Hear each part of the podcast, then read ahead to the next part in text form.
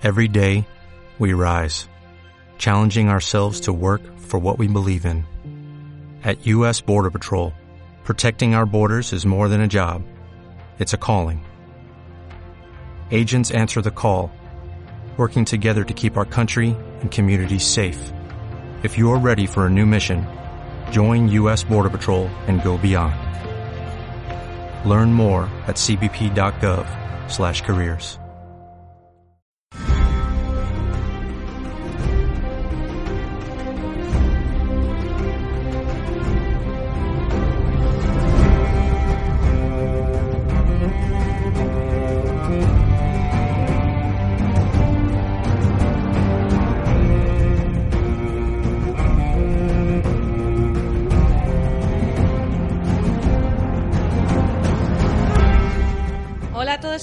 bienvenidos a Juego de Tronos Cosas de Casas, el podcast en el que comentamos la serie de HBO. Hoy estamos grabando desde una sala frente al fuego calentitos en Invernalia y en mi consejo del rey tengo a Richie Seaworth, calentito porque se hiela el culo. Sí, vamos buscando el calorcito, a ver si nos juntamos con los amiguetes antes de un duro día de trabajo que nos espera mañana. Yo soy muy como, como Davos, ¿eh? de poner el culo así al lado de la estufa Fu, de butano, mogollón. A tope. Pero muchis, tú lo sabes, ¿eh? Lo sé, lo sé. Tú lo has visto que yo lo hago eso, ¿eh? Mucho de restregar el, el culete con... El ojete no, tan, El tan- ojete no. tan El prominentemente ojete no, no. pero el culete, los, ca- los cachetes Eso ahí frotando, sí lo he visto. Eso sí. Con mis propios ojos. Tenemos otro invitado que es nada más y nada menos que Ángel Payne, que en cuanto os descuidéis, os descuidéis se pone a cantar alguna cosilla. Sí, sobre todo, sí, sobre todo trap. El trap se lleva mucho en Ponientes. Yo soy María de Tarz, recién armada caballera, y hemos venido hoy a, a despedirnos, a llorar seguramente de muchos personajes. Como sabéis, vamos a comentar el segundo episodio de la octava temporada de Juego de Tronos, la última. Antes de que se me olvide, perdona, Vale, que lo iba a decir la semana pasada y se me- al final se me fue. Hemos hecho una quiniela con todas las muertes que todavía no he publicado porque no la pasé a limpio.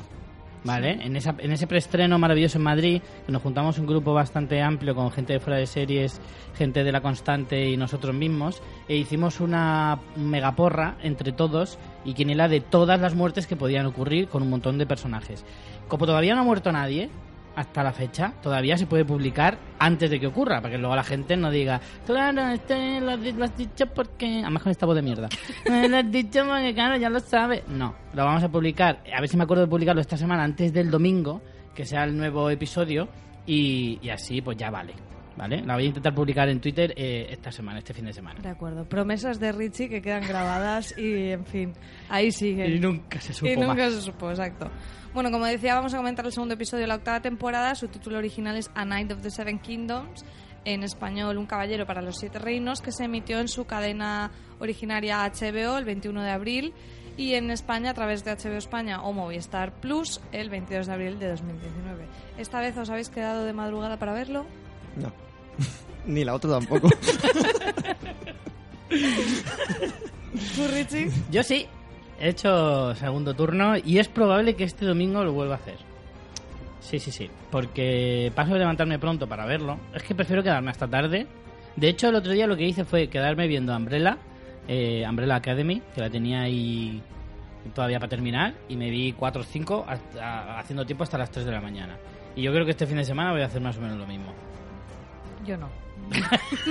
Por si quedaba alguna duda. Yo me levanto pronto, mm, veo el capítulo y luego me pongo a escribir en el momentito la crítica para fuera de series, que jolín, es un poco rollo, porque por un lado mm, está chulo sacarlo cuanto antes, pero no te da tiempo a veces a, a- a dejar pozo ahí a las ideas. A veces sí que lo ves como muy claro la línea de lo que quieres contar, pero otras es como que no te da tiempo a hacerlo reflexionado.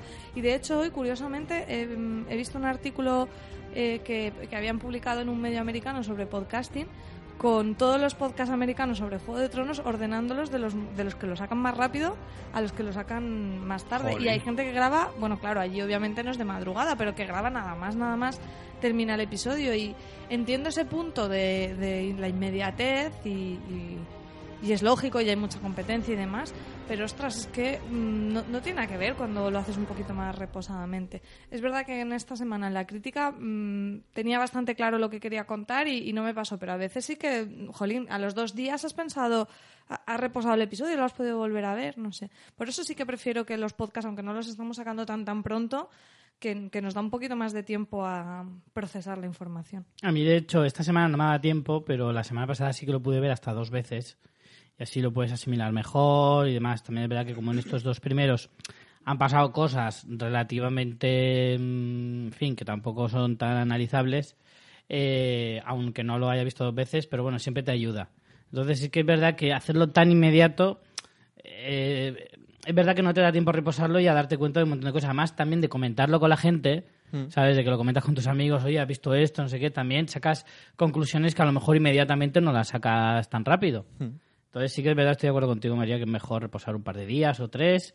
Y bueno, tres igual son muchos, pero un par de días o así, sí. Y otra reflexión que os regalo, que hablaba el otro día con Francis. Joder, qué generoso. Qué generosidad, ¿eh? qué barbaridad. Joder. Ahí, ahí lo lleváis. La CR7 de los podcasts. no, por favor. Esa comparación sí que no.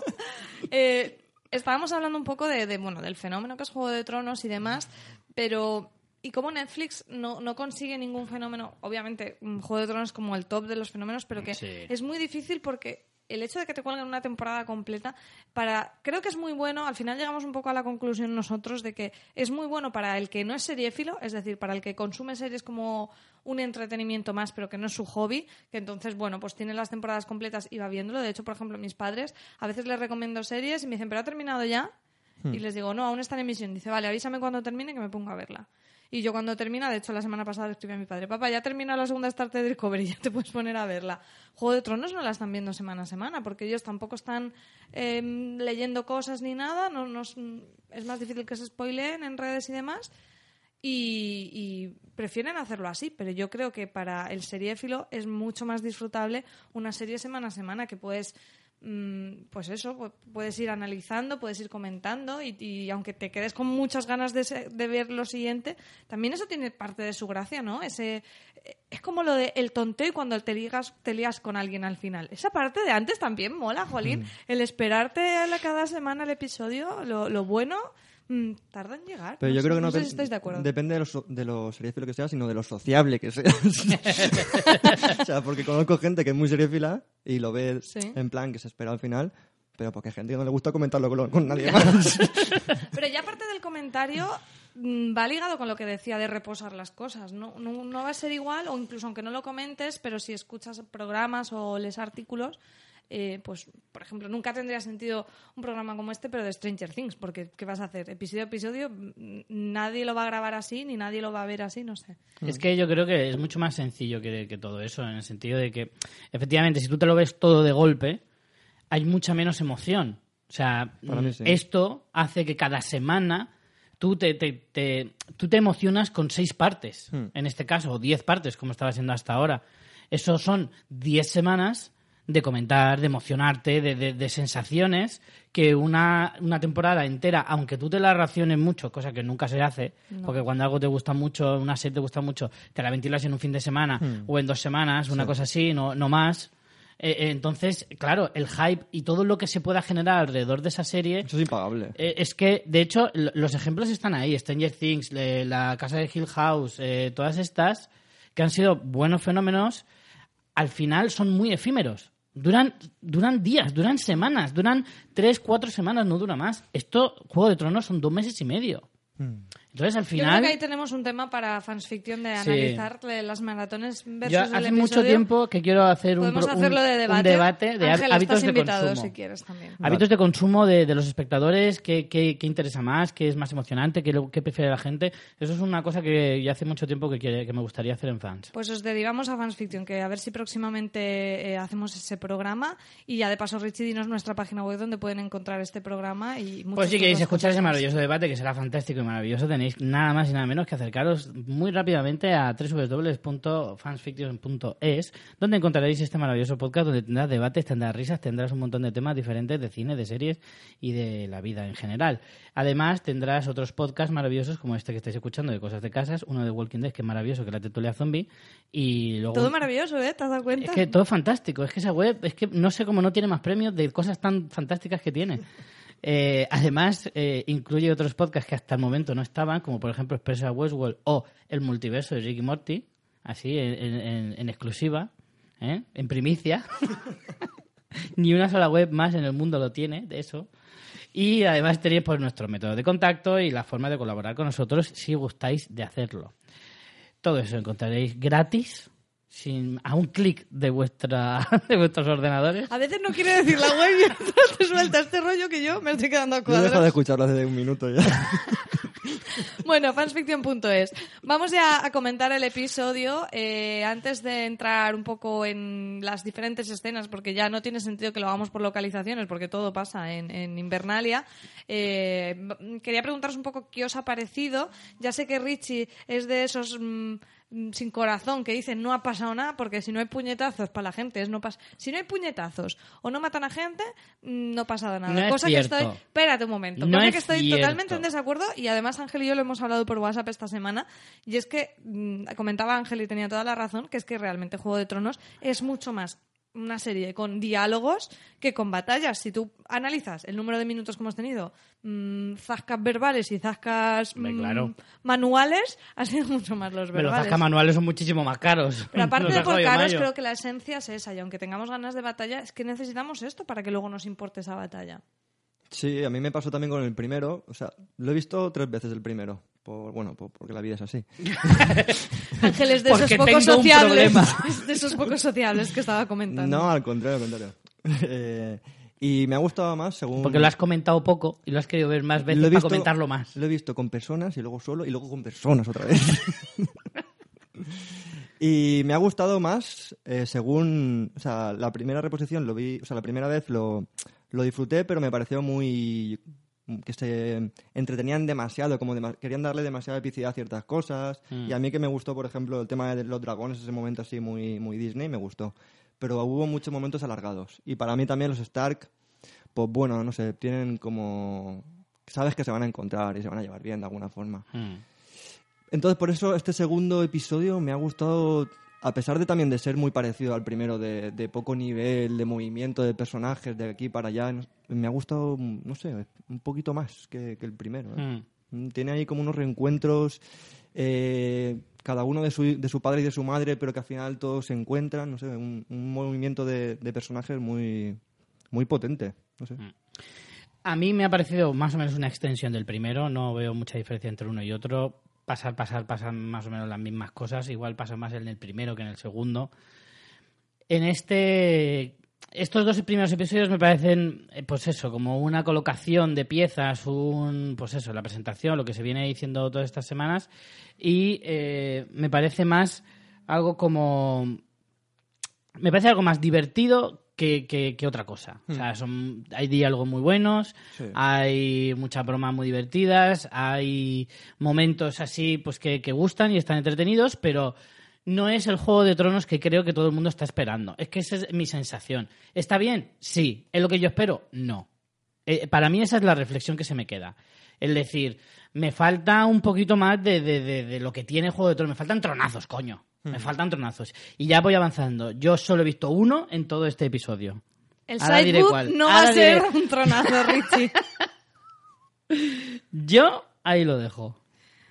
Em, yo creo que sí que es un eh, creo que es un episodio importante y al final eh, si a ti te hacen una por- o sea ¿por qué sufríamos en la batalla de los bastardos? porque teníamos el punto de vista de John porque a John lo conocíamos un montón y al resto de personajes y te importa lo que les suceda aquí es un poco lo mismo este es el, el episodio antes de que todo cambie antes de que se enfrenten a los caminantes tengamos las primeras pérdidas y o bien, bien o bien venzan a los caminantes ya y por tanto el tablero se va a tener que reconstruir y el mundo va a cambiar por completo o bien los caminantes venzan y seguramente si vencen es porque pierden Invernalia, con lo que también el mapa cam- cambia totalmente. Entonces yo creo que es un episodio totalmente necesario para, para, para eso, para pararnos un momento a pensar y a coger aire de la que nos viene encima y también despedirnos de esos personajes que tenemos claro que de ese salón eh, de Invernalia mm, como mínimo la mitad va a pasar a mejor vida y el espectador tiene que también despedir de esos, despedirse de esos personajes. Y después lo que te cuenta es algo importante, es la- son las personas que están pensando que es la última noche en su vida. Eso a nivel de carga dramática a mí me parece que es Pero es que no es dramático el episodio, no es dramático. Hostia, a mí sí que me parece. Hombre, mm, están, están pensando que van a morir. O sea, no, no me hace falta que sea drama de, de- de llorar, porque al final ellos lo tienen bastante asumido, pero aún así están en la, en la noche justo Yo antes es- del yo morir. en este capítulo lloré, te lo digo de verdad. Hombre, yo también lloré, pero... ¿y tú? Un- hubo, un, mo- hubo un momento que me, me sobrecogió más que ninguno. Yo no. Yo con Brienne. Si, si quieres, luego avanzamos. Bueno, yo en ese no. Pero en ese sí que me emocioné mucho. Fue, creo que, uno de los mejores A mí me pareció muy emocionante, eso sí, Sí. que es verdad, fue emocionante. Pero fue alegría- pero tanto como para alegría. llorar, no sé, ¿eh? No sé. A mí, a ver, a lo mejor es que le sobra comedia, ¿eh? No, No a ver, a mí me gusta, me gusta que Yo sea creo que tan cómico. esa drama con la comedia. Es que para mí no es dramático el episodio en ningún momento. Ni siquiera sentí el drama de, de John contándole a Daenerys, no quiero avanzar mucho, pero contándole a Daenerys eh, todo el, el drama este y tal y cual, que bueno, luego iremos con eso, ¿no? Pero Bueno, llámalo drama, llámalo culebrón. llámalo, tampoco culebrón. has elegido el mejor momento, muchacho, ¿sabes? Es como el que discute justo antes de salir de casa a una comida familiar, ¿sabes? que luego dice, menuda comida que me espera. Ha pasado, ¿eh? Ha pasado eso. ha pasado, ha pasado. Totalmente.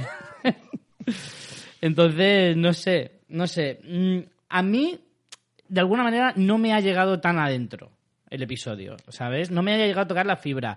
Me ha parecido entretenido, chulo, divertido, mm, que tiene cosas porque al final es Juego de Tronos y la el peor escenario de Juego de Tronos sigue siendo eh, de una nota muy alta, pero no digo que este sea el peor, pero aún así yo siempre, como claro, la exigencia de Juego de Tronos es tan, tan, tan excesiva, Sí. porque al final son, son seis episodios los que quedan, ya solo cuatro. Y, y en los dos primeros te quedas un poco ahí como frío. Pero es que esto te lo tienen que contar. Yo creo que, o sea, No yo sé. no lo quitaría para nada, en absoluto. no A mí sé. este me parece mucho más concreto que el primero. Mucho más. De hecho, Sí, como empieza el, capítulo ya primero es era un recolocar Sí. piezas. Como Sí, empieza sí, el sí. capítulo ya me parece la hostia. O sea, una obra maestra al inicio. No sé. Vamos con ese inicio, ya vamos. que estaba comentando Ángel, que tenemos a. Bueno, dejamos justo en el último plano del episodio anterior a Jamie eh, llegando a Invernalia, el solo ahí, que parecía un montaraz con esa capucha, y con Bran que esperándolo sentado, que de verdad era inquietante y gracioso a la vez. Todos Me, los me encantó tu comentario del vídeo ese de, de Madrid, de la estatua, tío. Casi me muero de risa. ¿El qué? ¿Qué comentario? Qué bien conseguida la estatua de Bran. ¿no? Parece de verdad. Es que es verdad, no, no hizo nada. Hostia, no me jodas, es que está todo... Pero es que además, es que parecía hecho aposta. De verdad te lo digo, parecía que, que, los, que, está- que los de la serie estaban troleando a la gente. Sospechando todo el rato. Además de noche, de día, que da la sensación de, digo, se tiene que estar helando el hombre ahí. Bastardo de Chuck Norris. Bueno, y este episodio liga directamente con, con- con esa llegada de Jamie, pero que ahora está en la recepción de Daenerys, en el salón de Invernalia, donde, claro, pues no lo reciben con los brazos abiertos, teniendo en cuenta que, para empezar, llega sin Cersei, sin tropas y sin nada, y al final es un puto manco que no tampoco va a ayudar mucho, como se encarga de decirle Daenerys, después es el asesino del padre de Daenerys, y bueno, allí no tiene muchos amigos, y menos mal que Bran se calla, como ya íbamos a imaginarnos y como dijimos en el podcast, el hecho de que le tirara por una torre, porque si no de allí no sale vivo. Vamos. La escena me parece muy interesante y me parece que revela mucha más información de la que parece a simple vista, empezando por una cosa eh, muy sutil y es que Daenerys ya está en el centro de esa mesa, tomando totalmente el protagonismo y Sansa y Jon están flanqueándola eh, de una manera que ya se asume que es la reina y aquí nos puede gustar más o menos, pero esto es así. Entonces te están dando esa información sin tener que verbalizarlo. De momento. De momento, at the moment. At the Eh, moment. me gustó mucho también cuando Daenerys explica el tema de mm, la- nos recuerdan a Viserys y te explican cómo La mm, historia, la, historia de que le contaban cómo matarían a- al matarreyes y Mm. demás. Y el pobre Jamie que al final es cierto todo lo que le dicen, pero por otro lado es que él es otra persona totalmente distinta ahora A mí mismo. es que ¿no? la trama de los Lannister y especialmente la de Jamie me, me, me flipa. O sea, Cersei y, Ja- y Jamie para mí son pff, personajones de, de Juego de Tronos. Sí, pero Cersei no ha evolucionado tanto. Cersei no, ha- Sí. no, ha- no, no es tan distinta como empezó la serie.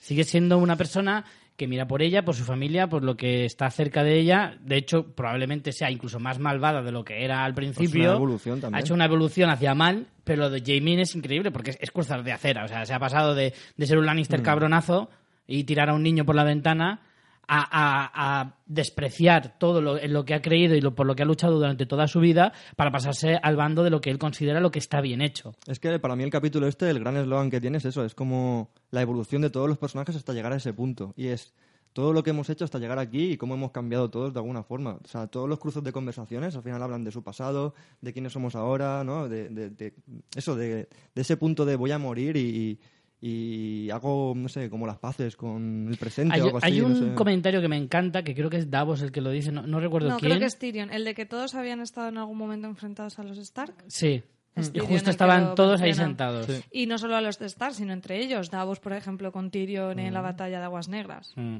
No, por eso lo que decías antes de Jamie, que sí, que es el asesino del padre de Daenerys y que es un Lannister, que es enemigo acérrimo de los Stark y tal y cual. Sí, sí, sí, pero es que mira a tu alrededor, machote. O sea, Sí. a tu alrededor solo tienes antiguos enemigos, enemigos todavía vigentes, pero que han apartado un poco su... O sea, está el perro, que también fue enemigo de los Stark, está Beri Dondarrion, que vendió a Gendry y ahora también son amigos. O sea, es que si te fijas, están todos en algún momento se han puteado entre ellos. Y me gusta mucho porque al principio eh, Sansa y Daenerys se unen por venganza familiar de alguna forma, ¿no? Es como, como tres cabezas de poder, ¿no? Como decía Mari. Hay tres personas ahí, aunque mande Daenerys, pero realmente tienen que llegar a un acuerdo con Jamie. ¿Qué cojones vamos a hacer con este tío? Y, y al principio es como que se unen mucho por venganza familiar Sansa y, y Daenerys. Y, y me gusta mucho cómo Jamie dice que no se disculpará que no se disculpará por lo que hizo, simplemente ahora ha llegado el momento de sobrevivir, que es mucho más importante, y de hecho Sansa y Daenerys no están en ese punto todavía, que el único que está en ese punto de esos tres es John, yo creo, que sí que es en plan, aquí estamos para sobrevivir, y tú aún estás con tu puto trono, y Sansa en plan con Invernal, y Sí, tu de puta hecho, mierda. John está ahí como, como Homer Simpson con los monetes con platillos en el cerebro, diciendo, toda esta discusión me, Hmm. Sí, da, sí, me da lo mismo Venga, ahora mismo. Vamos a lo siguiente. Totalmente. Y, y- y mola cómo se como él se presenta también diciendo la verdad de, mira, Cersei os ha engañado, simplemente. Aquí no, aquí no va a llegar nadie ni con, ni con ejército ni nada. Y es como también, no sé, el honor. O sea, también marca mucho el honor y la lealtad en este capítulo.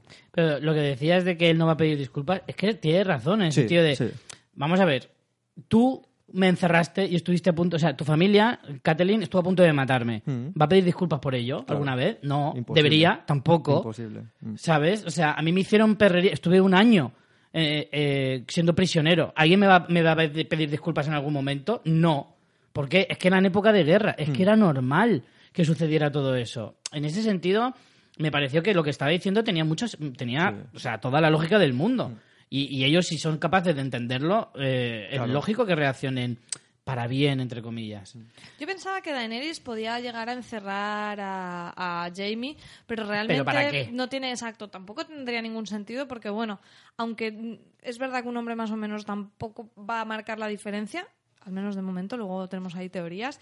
eh, encerrándolo no ganas nada. ¿Por qué? Porque mató a tu padre, mm, que era un tirano que tú ni le conociste. O sea, llega un punto que es un poco absurdo eh, todo eso. Es verdad que cuando Tyrion intercede, claro, Tyrion no está en el mejor momento para pedirle nada a Daenerys y los tascas que le mete Daenerys en realidad mm, están bastante sustentados. Pero claro, cuando ya intercede Brienne es otra cosa, ¿no? O sea, como Sansa eh, no, no duda en tener una fe ciega en lo que le diga Brienne y ese momento muy bonito que al final es un poco el inicio de, mm, de, de, bueno, de un, de un momento que, que luego se extiende y tienes en forma de climas cuando Jamie la nombra caballero, porque, porque al final pasaron muchísimos episodios juntos, Jamie Brienne estableciendo una relación súper bonita, que mm, algunos la consideramos de las relaciones más bonitas de amistad, quizá algo de amor, admiración, respeto, bueno, nunca se ha definido Amor los límites. Amor sí, pero me refiero a un amor romántico, De amor amistad desde puede luego ser, claro, pero amor seguro que hay. una relación que, que yo de los reencuentros que teníamos pendientes era de las que más de los que más ganas ¿Entre tenía quién y de quién? ver Brienne y Jamie. Ah, bueno, claro que hay, hay, hay algo más que, que amistad y respeto. Como mínimo hay admiración y yo sí que creo que hay amor, sobre todo por Brienne. Por parte de Jamie, creo que puede que también. Pero no sé si se llegará a, materi- a materializar. A lo mejor se, verá cuando uno de los dos muera y el otro lo tenga en sus brazos y diga, joder, ¿por qué te mueres con la de cosas que podríamos haber hecho tú y yo?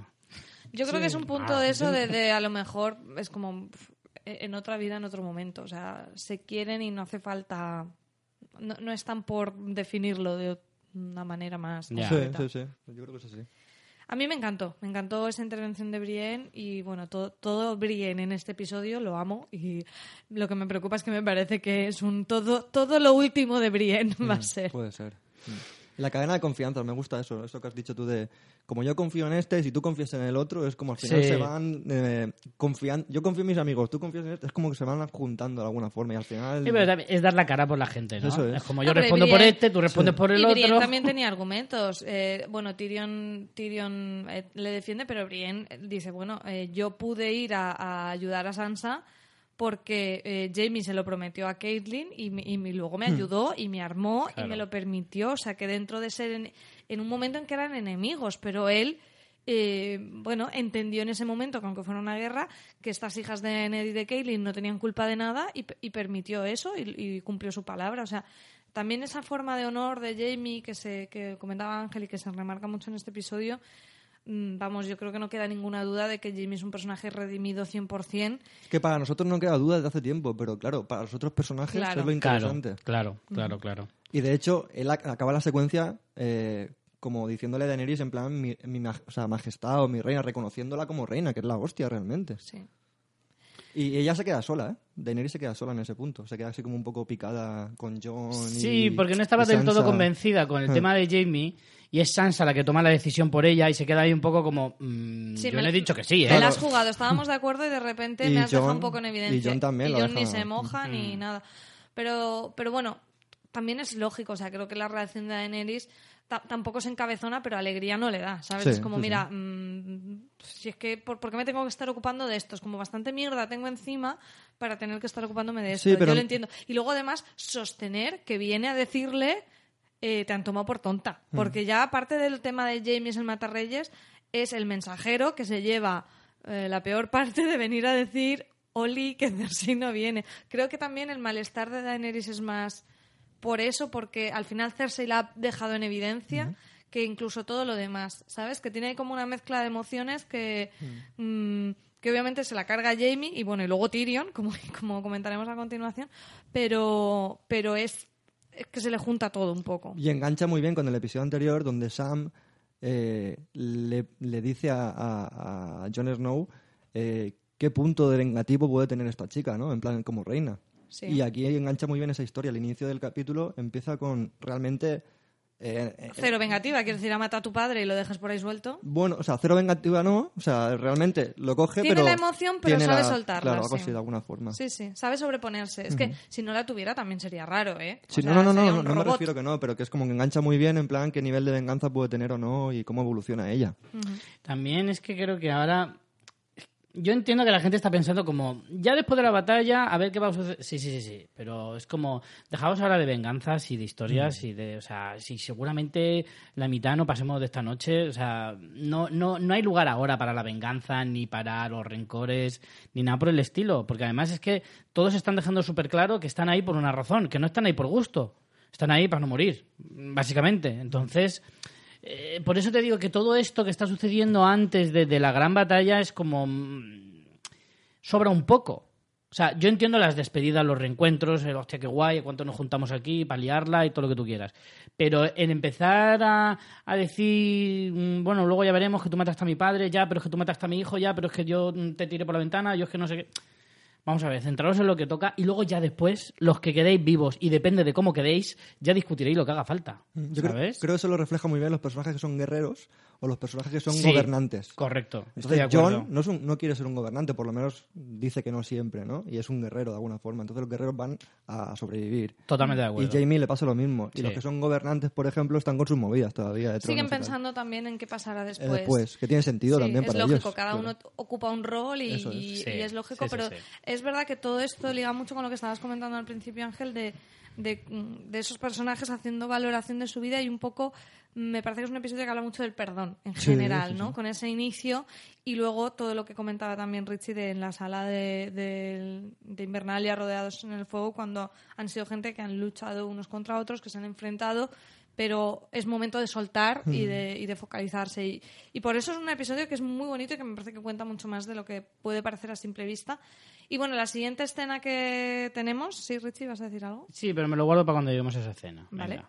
La siguiente escena, bueno, no, no puede ser más de soltar y de perdón. Tenemos a Bran y Jamie que se habían mirado eh, furtivamente con la llegada de Jamie en el final del episodio 1, pero aquí por fin tenemos una O conversación. sea, pero es que es un momento tan de tragar saliva de... Joder, qué incómodo, ¿eh? Claro. ¿Quién no se ha visto en la situación de hablar con alguien que has tirado por la ventana? Millones de veces. ¿Sabes? El enclave es como muy acogedor con el arciano y demás.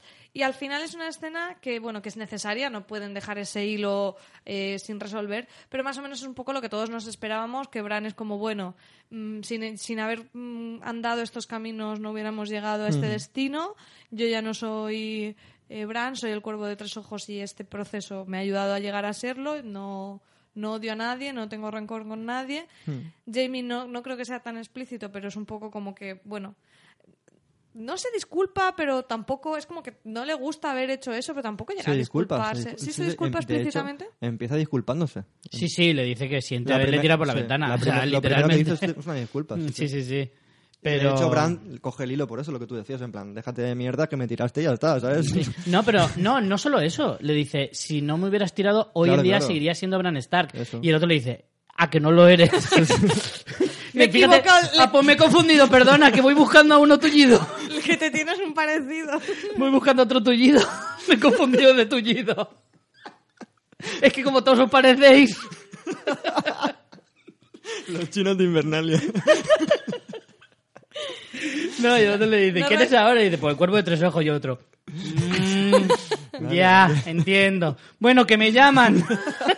Aquí hay un tema con lo del cuervo de tres ojos que le leí en una crítica, que la crítica en general no me gustó, me parece que era un poco eh, negativa con el episodio y a mí el episodio me ha gustado, pero sí hacía un apunte que con el que estaba de acuerdo y era que mm, todos han asumido muy rápido lo del cuervo de tres ojos. Es como... No, no ha habido Bueno, este- si lo dice él, pues nada. no ha habido escenas como muy explícitas del cuervo de tres ojos y, y contándonos qué sucede aquí con este señor. Pero sí que molaría alguna escena con algún personaje que le diga en plan, claro, porque tú comías ranas a escondidas cuando eras niño, eres un poco guarrete. tal". No, pero no, no, una cosa así no, pero sí que algo tipo, yo qué sé, pues que algo que revele alguna cosa que nadie sabe, que a lo mejor los espectadores sí sabemos, pues yo qué sé, me invento como por decir que, que, que Cersei fue el que mató a Robert eh, a través de Lancel o alguna cosa por el estilo, ¿sabes? Mm. algo que a la gente se quede en plan, hostia, yo eso no me lo esperaba. En la escena en el trono, el, el Bran jugando al troleo total, le dice cuando Jamie dice, bueno, tal, estas cosas las hacíamos en la familia, va y suelta al Bran. Las cosas que hacemos por, Por amor. amor. Hostia, eso es muy bueno, el ¿eh? mejor zasca de la, de la Sí, serie. porque la cara de Jamie es como. "Uh". Está muy bien. Pero Sí, bueno, sí, lo, sí. lo que me refería es que, eh, sobre todo es par- por una escena posterior, cuando están preparando el plan contra los caminantes blancos, y entonces Bran dice, espérate, que yo sé cuáles son los objetivos de este, del rey, de la noche y tal, y no sé qué. Y todos allí, en esa reunión que es de primeras espadas y de gente que va a liderar esa contienda y, y como lo- las mentes más privilegiadas, todos le escuchan y le hacen caso cuando es como... mm, todos hemos entendido que este y hemos comprado que este es un místico que nos va a ayudar. Pero eso no lo hemos visto. O sea, hemos visto a reencontrarse con Arya y con Sansa y decir, ¡uh, qué rarito está mi hermano! Fin. Sí. No ha habido un momento de diálogo de personajes en plan explicando esa figura mística, asumiéndola. Eh, creo que es un poco un pecado de, de las prisas que tiene ahora la serie y es lógico, pero a mí me, parece que ahí cogea un poco esa trama en la que de repente asumimos que todos hemos comprado que este señor es un místico que ve el futuro y el pasado y toda la información Oye, de la ojo, humanidad. una cosa, el futuro no lo ve, ¿eh? Hay gente que se cree, porque he visto cosas escritas por ahí, No. ve el futuro, puede ver el presente y el pasado. O sea, puede mirar a, través de los ojos de gente que está a la otra punta del mundo, pero en el mismo momento, o puede ver el pasado desde el punto de vista de la gente, pero el futuro no lo ve. Que no se equivoque la gente, ¿eh? que hay gente que lo piensa, De pero hecho, no. Jamie le pregunta en plan, ¿y después de esto qué habrá? ¿no? y dices. ¿cómo sabes que hay un después? Exacto. En plan, yo tampoco tengo ni puta Claro. idea. Pues si no soy yo, lo vas a ver tú, manco de mierda. Payaso. y el otro. A que me levanto y te meto. Richie, distante con el micro, por favor, te lo pido. que nos dejas sordos. Pues fíjate, yo estaba también confundida. Yo pensaba que también veía el futuro y de hecho me quedé muy mosca con lo de eh, no te he delatado porque si no nos podrías ayudar con la batalla. Y yo digo, bueno, igual si lo dice es porque no da mm, mm, puntada sin hilo y es porque sabe que Jamie va a tener un papel decisivo. Porque como guerrero tampoco tendría mucho sentido. o sea, Es verdad eso, ¿eh? eh, pero claro, eso si, supo- si entendemos que Bran no tiene ni idea del futuro, pues no sé, está allí Pero para... no, no deja de ser un buen comandante, ¿eh? En batalla. Y también la, jue- la serie juega con eso, ya que ha cometido un pecado, por lo menos lo utiliza bien. Quiero decir, ya que no el juego con que Bran sabe o no sabe, no tengo ni puta idea de lo que puede hacer o no, Mm. eh, por lo menos juego con esas frases y el, el espectador no, y el espectador dice, hostia, que igual Jamie es importante, que igual, Claro, yo Que igual- pensé yo eso. también lo pensé, pero igual no, igual muere el siguiente capítulo. De todas formas, respecto a lo que decías de que la gente la ha comprado muy rápido, en el caso de la serie, o sea, yo creo que los Stark, o sea, al final es la lealtad de la familia. Es decir, si Bran lo dice, pues simplemente porque es mi hermano le creo. Aunque sea muy difícil de creer, aunque digas, madre mía, qué película se está montando este pájaro. No, al final dices, no, me lo creo porque es Bran. Y pues si él lo dice y es mi hermano, pues oye, será verdad. Un poco de porque hay. no hay razón para que me mienta. Entonces, aunque. Y, y además están ya en un mundo en el que dices, pues mira, Sí, sí, me allí hay un hay dragón.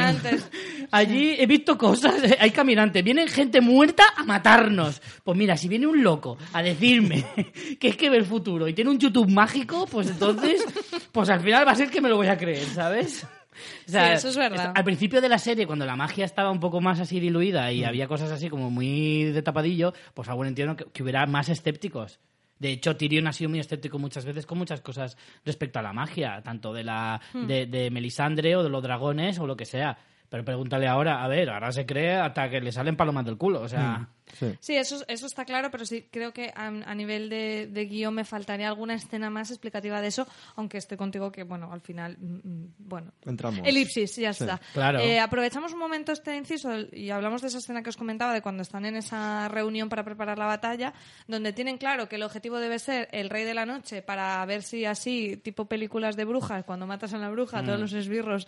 eh, hay que matar a Drácula para, para matar a todos los vampiros. Exactamente. Eh, bueno, ese plan lo podíamos tener más o menos claro. Ya ellos lo han experimentado en cierta manera con la batalla de, de Hard Home, ¿no? Eh, y, Mm, Más allá del muro. y más allá del muro lo han visto. Pero, por ejemplo, eh, sí que es nuevo que Bran dice que este Rey de la Noche no es un bacala que va ahí al tuntum buscando el mal, sino que tiene un objetivo concreto que es acabar con él, porque él es un poco la memoria de la humanidad y es una manera de eh, acabar con todo en cierta, en Buah, cierta esa forma. frase es brutalísima. Muy Es como buena, muy poético, pero a mí me queda un poco como cojo, ¿no? Porque creo que a veces cuando te pones a explicar, o sea, eh, creo que en historias mm, así míticas como estas, al final es un poco la guerra. mm, muy al Señor de los Niños, el bien contra el mal. Es verdad que luego en Juego de Tronos, en lo que son los personajes, tienes muchos grises, pero esa batalla de fondo es el bien contra el mal. Y a veces si te pones a darle más explicación me queda un poco cojo. Y a mí la explicación esta es como que qué poético, pero mm, me parece un poco cojo porque también pues escribe libros, ¿sabes? Y así se pasa la historia, no sé. Utilizan mucho la muerte como el olvido. O sea, es como que lo igualan de alguna Mm. forma. No entiendo por qué o de hacia dónde quiere llegar con eso. Pero sí, esa metáfora la. No sé, la, la utilizan de, de- como muy marcada. Y es eso, al final Bran es todo lo que decía Richie, todo el pasado, ¿no? Todo, lo sabe todo del pasado e incluso del presente. Claro, lo que pasa es, es que es como es una un archivo ar- andante. Sí. Pero es como la revelación de las grandes intenciones del Rey de la Noche. Entonces a mí, como gran revelación de la intención del Rey de la Noche, sí me queda cojo. Sí, sí, no, O tenemos, manco. no tenemos ni puta idea. Realmente qué quiere, el Rey de la Noche no lo sabemos. Ahora parece que sabemos más con esto, pero si es esto todo lo que nos van a contar, me quedo un poco igual. Sí. A eso me refiero, que sí. Pero tiene sentido, ¿eh? Porque en realidad él fue a buscar al, al cuervo de tres ojos el anterior y era como su principal eh, mm, objetivo en ese momento, ¿no? Y como que se le escapara a Bran es como, me cachis. Sí, Porque ya pero- lo tenía hecho.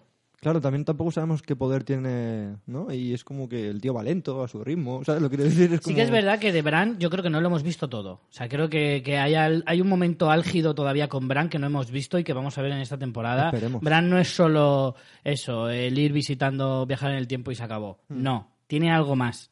Y creo que a lo mejor algo que puedes decir, porque cuando le dijeron no, anda, no volverás a andar, volarás, eso todavía está por ver Hmm. y eso tiene mucho que ver todavía. Y, y, y ahora mismo, en cuanto a magia, es el que más magia tiene. Sí, sí, sí.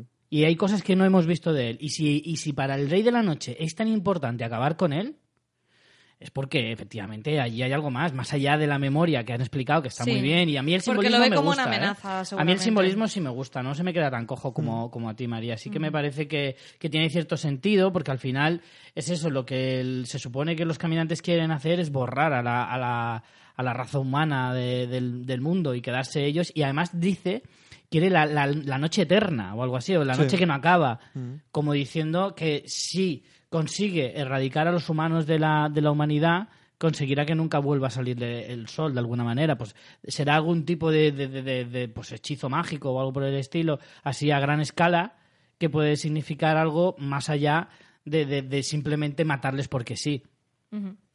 En esa escena, eh, bueno, hemos visto anteriormente que Daenerys y Tyrion tienen tiras ya flojas, ya los tenían desde la temporada anterior por varias cagadas en estrategia militar de Tyrion.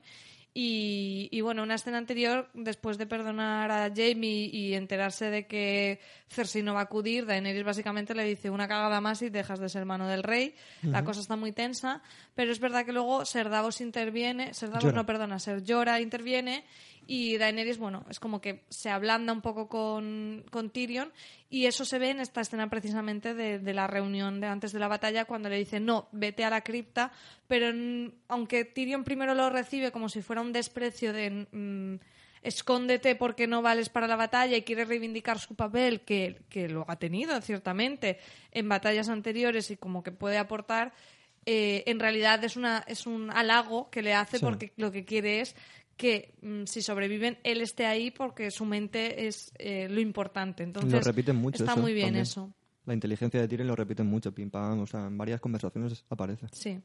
Sí, ya en el episodio también anterior, con la conversación con Sansa, cuando le dijo lo de, eh, bueno, Tyrion a Sansa, de como que la- los demás la habían infravalorado, y Sansa le dice, bueno, yo te creía el más inteligente del mundo y ahora estás cayendo en Mm. una estupidez.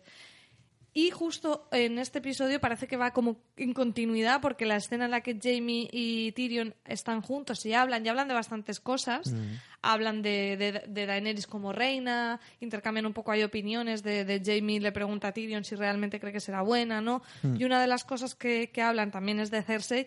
Y, y Sí. Tyrion verbaliza lo de, dice, he tenido el- he cometido el error que comete la gente inteligente que es subestimar a los demás. O sea, que parece que, que liga totalmente con esa conversación con Sansa, como que le dejó pozo de decir, pues tienes razón, la he cagado en, en eso. Hombre, aparte su hermano le lleva las noticias de que es así, quiero decir. Al Sí, final es no la tiene otra, confirmación.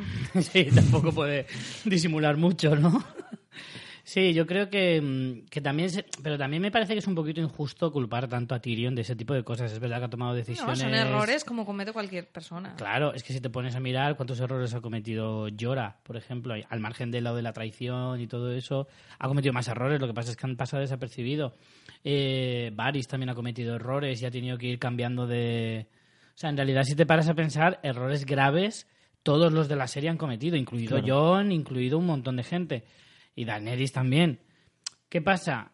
Que Tyrion, al ser un personaje, yo creo que es un poco lo de siempre, ¿no? Como que, que- que esperas tanto de él que sus errores son como más grandes. Entonces, se supone que es como la persona más inteligente. O sea, le tratan como si fuera el más inteligente de todo Poniente, Sí. o sea, de todo el planeta prácticamente. Y entonces, claro, cada vez que mete la pata es como 100 veces más grande.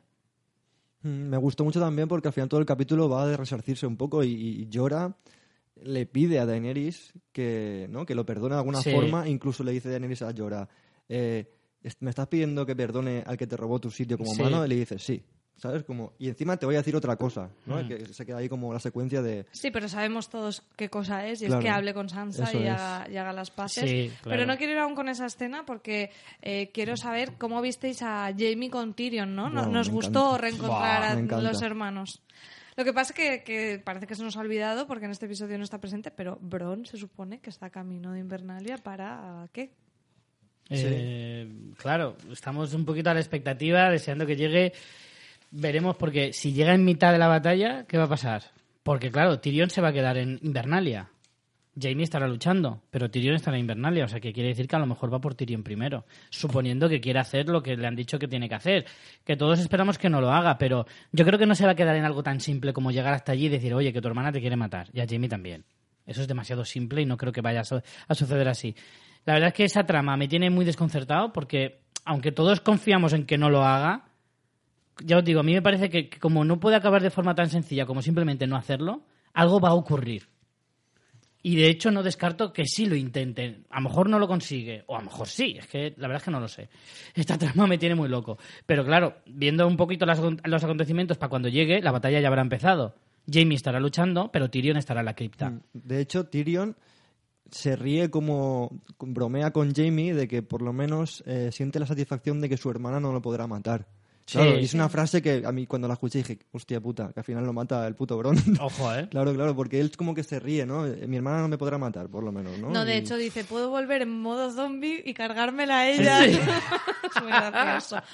Aquí hablan de Cersei, además, que está muy bien. Me encanta un momento en el que Jamie parece que se está contando a sí mismo una historia, ¿no? Hmm. De decir, bueno, Cersei es así, nos ha engañado a todos. Y Tyrion le dice, ojo, cuidado. sí, sí, sí. A ti no te ha engañado. Tú sabías perfectamente cómo era. Ojo que eso lo comenté yo en el episodio anterior, ¿eh? Claro. Y, Ojo, no, ojo, ojo y con nosotros eso. como espectadores lo sabemos, decimos, perdona Jamie, tú de tonto no tienes un pelo, tú sabías cómo era y aún así la amabas. Y es una putada, Mm. pero es que es así. Lo que pasa es que las personas eh, se cuentan mentiras a sí mismos. Yo en la crítica de fuera de series lo puse y dije, la de mentiras que uno se cuenta por amor, ¿no? Es Y es que, contarse esa historia le es mucho más fácil que, que asumir las cosas, pero me gusta mucho como Tyrion le dice...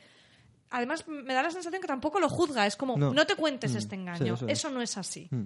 No, no se lo dice como en plan... No le juzga, pero sí, le Sí. dice, pero, tampoco te pero hagas al- el tonto. Pero al Claro. pan pan y al vino sí, vino. sí, sí, sí. De hecho, es que la relación que tienen Tyrion y, y Jamie es, es que es, Es buenísima. Maravillosa, maravillosa.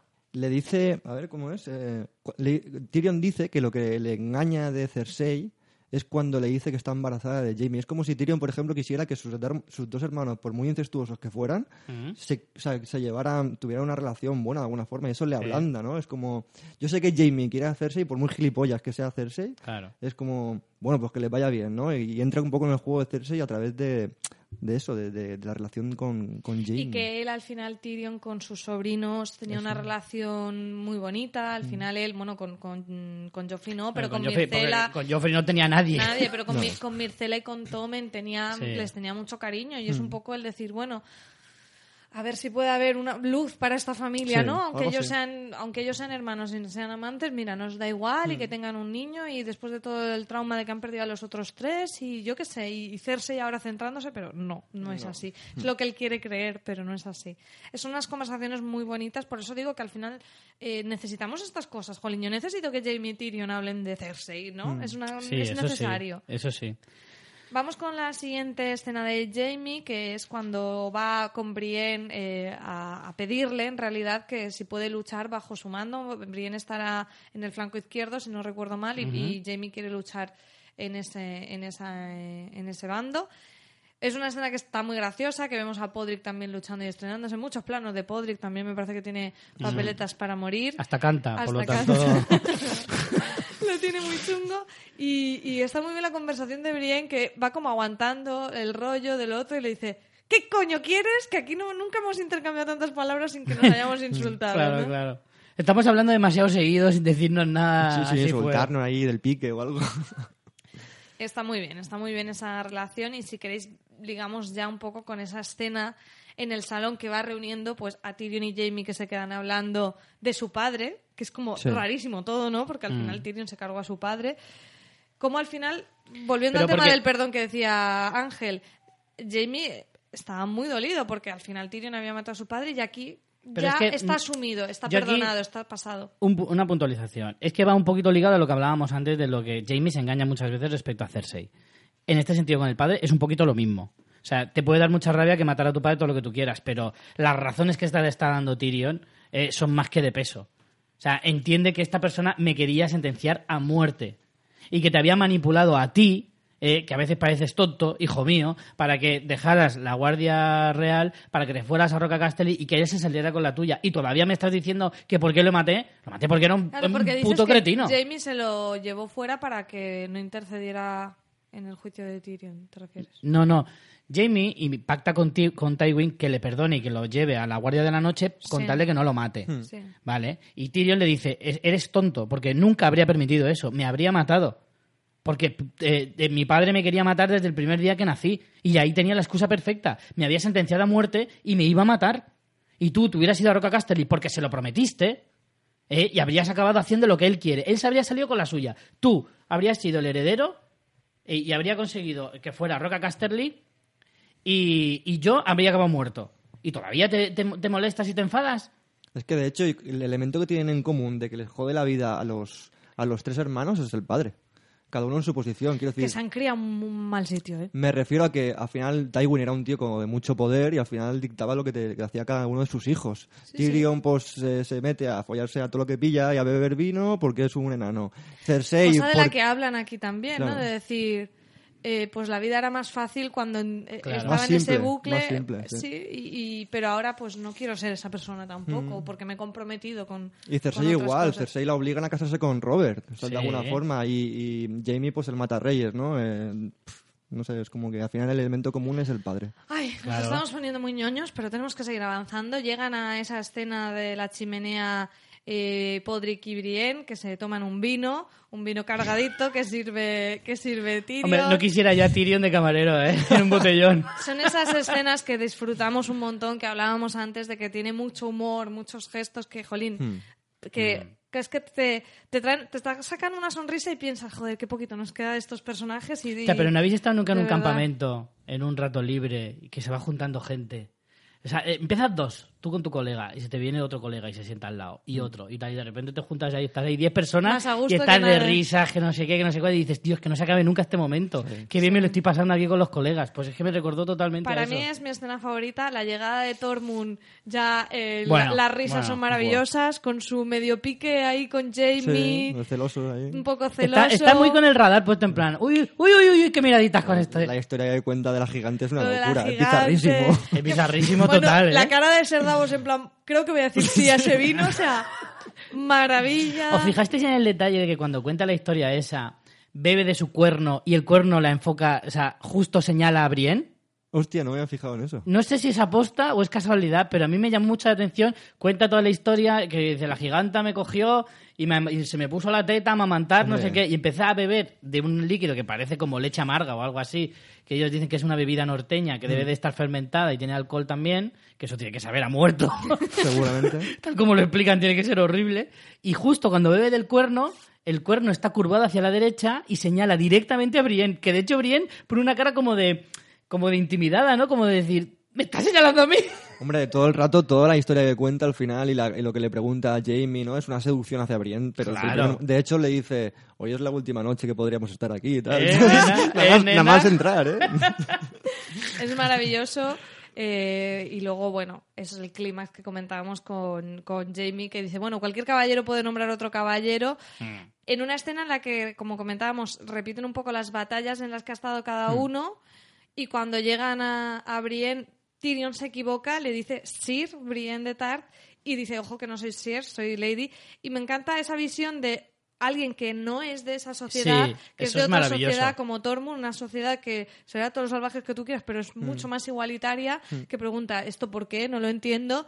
Y Brienne, claro, contesta algo como pues como contestaremos muchas cosas que mantenemos en, la- en nuestra sociedad con esa palabra de tradición. Y la sí. contestación de todo el mundo de puta tradición me parece una maravilla y cómo rompen esa tradición en una escena súper bonita que me parece que por desgracia eh, porque a mí me encanta el personaje de Brienne, es el cierre perfecto para el personaje, con lo que creo que de, de- de esta, de este grupito tiene todas las papeletas de morir. De hecho, de este grupito creo que se salvan mm, Davos porque se salva de todas, eh, Tyrion y estoy dudosa con Jamie. Creo que el resto van a morir todos los que tenemos en esta escena. Pero, vamos, me puso los pelos de punta eh, el momento de, de hacerla caballero. Sí, el nombramiento es, Y es si no, es que te he muerto por dentro. Y todos aplaudiendo al final, ella súper contenta. ella- de hecho, ella duda en si quiere ser caballero o no. Y es como, coño, si quiere ser caballero, vamos para adelante, ¿no? Pero, pero duda, por- duda porque no sabe si se lo merece. Sí puede. No, Pues es tan humilde que no sabe si se lo merece. Yo creo que duda por eso. Yo no creo que sea por humildad, yo creo que aquí habla mucho de tema de género y además Sí. no es casualidad que, que tengamos también luego la escena de Aria, que es muy de empoderamiento femenino, además con dos personajes que son todo lo alejado a los estereotipos de género. Me parece muy simbólico Gran que estén escena, ellos escena. dos, no te vayas por ahí. Gran escena, Pero, eh, María. Me distraes de lo que iba a decir, que era importante. Eh, creo que aquí te cuenta un poco lo, lo que siempre te hablan de los temas de, con las niñas, ¿no? De si nunca tienen referentes, si nunca ves que pueda ser, un- si nunca ves en la tele mujeres astronautas o científicas, nunca vas a pensar que lo seas. Entonces creo que Brienne, aquí un poco lo que te cuenta es eso, dicen, no sé si lo quiero, no sé si lo quiero porque porque jamás me lo he planteado como que eso sea una posibilidad. De hecho, ella cuando Jamie le, le pregunta si puede formar parte de su ejército, no le contesta. O sea, es como que no se siente Sí, con con autor- autoridad. Claro, no con se siente con autoridad. autoridad de decir sí o no. Claro, algo así. Y dice, a mí solo me han puesto ahí para dirigir, nada más. Es genial, es genial esa escena. Y bueno, vamos si queréis eh, con... A mí, de hecho, lo que más me... Perdona, antes de que pasemos, lo que más me emocionó fue que Tormund se, se sintiera... O sea, que empezara a, a aplaudir. Fuera ya de la broma y tal, que él verdaderamente se sintiera tan, tan Es que emocionado le, porque le ves le- una mirada de... de- Hombre, de- Claro, aparte es súper- maravilloso. lo que decía María del rol de género, aparte de, de ser como el comportamiento más eh, macho, ¿no? O de- asqueroso de alguna forma, esa parte supuestamente criticada masculina, es el más bruto po- progre a nivel de igualdad. Es como Totalmente. una combinación súper interesante. No, y además Puede ser súper bestia, lo que sea, pero Luego le ves luego mo- los otros son súper finos, pero no rompen la tradición. Efectivamente. A él le ves una bondad, es que Sí, le ves sí. una mirada que es pura alegría, de verdad. Pero ya no, no, no, ya, no ya no de bondad, sino de lo que tú decías, de igualdad de condiciones. Es que se puede ser muy macho sin necesidad de ser un cabestro Claro, o un sí. machista, ¿eh? Es verdad, ¿no? sí, sí, es que el ejemplo, eh, tienes razón Ángel, el ejemplo es Tormund, es un tío como muy machorro y muy de, de, pues me follo una osa y una giganta y no sé qué, Y la te- cerveza, y tengo una pollaca que no veas. y tal y cual, que es como muy machongo, Pero de pensamiento- luego tiene, es verdad, esa otra vertiente que dice, pero ¿por qué una mujer no puede ser caballero? ¡Anda que no! Claro que sí. Bueno, vamos con eh, Daenerys o prefieres ir con Arya ya, Richie? Que te veía con ganas ya, por ligar un poco el tema, yo creo que sí, venga, vamos Venga, con va, Arya, vamos que allá. vincula un poco con ese tema de, de Daenerys. Arya que ya había tenido un acercamiento con Gendry, pero aquí lo vuelve a tener mucho más. Eh, Hombre, va- tan cerca, tan cerca Tan que cerca no, no más cerca no puede estar. Con Gendry va a la herrería a reclamar Esto es cerca, esto es dentro. Barrios de Samo.